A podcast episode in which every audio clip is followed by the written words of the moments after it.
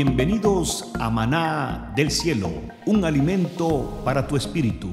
Nuestro podcast ha sido diseñado para edificarte, fortalecer tu fe, para que crezcas espiritualmente y conozcas tu verdadera identidad como hijo de Dios.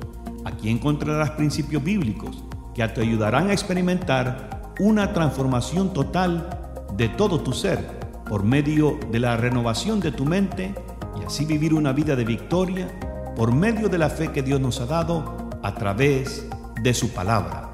A continuación, Roberto Carlos Paredes, director de Maná del Cielo, con la palabra que Dios tiene para ti el día de hoy. Estamos en nuestra serie Nuestra nueva identidad en Cristo Jesús. En esta oportunidad estaremos viendo el robo de identidad. Nuestra escritura de hoy es Juan 10:10 y dice de esta manera, el ladrón no viene más que a robar, matar y destruir.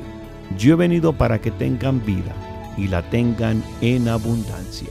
Según la Comisión Federal de Comercio, unas 19 personas tienen sus identidades robadas cada minuto. Probablemente has escuchado de víctimas entrevistadas en las noticias contando esas horribles experiencias de tener que gastar miles de dólares y cientos de horas para recuperar y restaurar su buen nombre. En cierto sentido, el robo de identidad se menciona como un fenómeno nuevo, pero en realidad es tan antiguo como la existencia de la raza humana, ya que encontramos en la Biblia, especialmente en Génesis 1.26, a un Dios dando a su creación una identidad invaluable.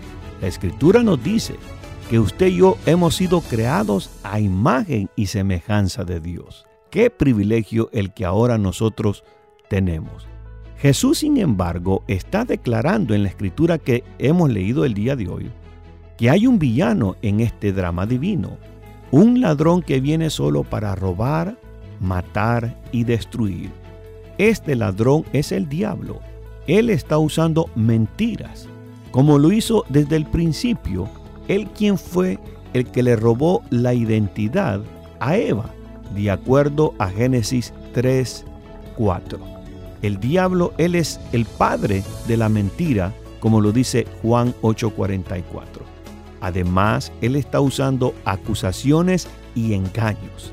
Él desea cegar a las personas concerniente a la verdad de Dios. Aunque el deseo de Satanás es robar la verdad que se nos ha sido dada a través de la palabra de Dios. Segunda de Corintios 5:17 nos dice, de modo que si alguno está en Cristo, nueva criatura es. Las cosas viejas pasaron, he aquí todas son hechas nuevas.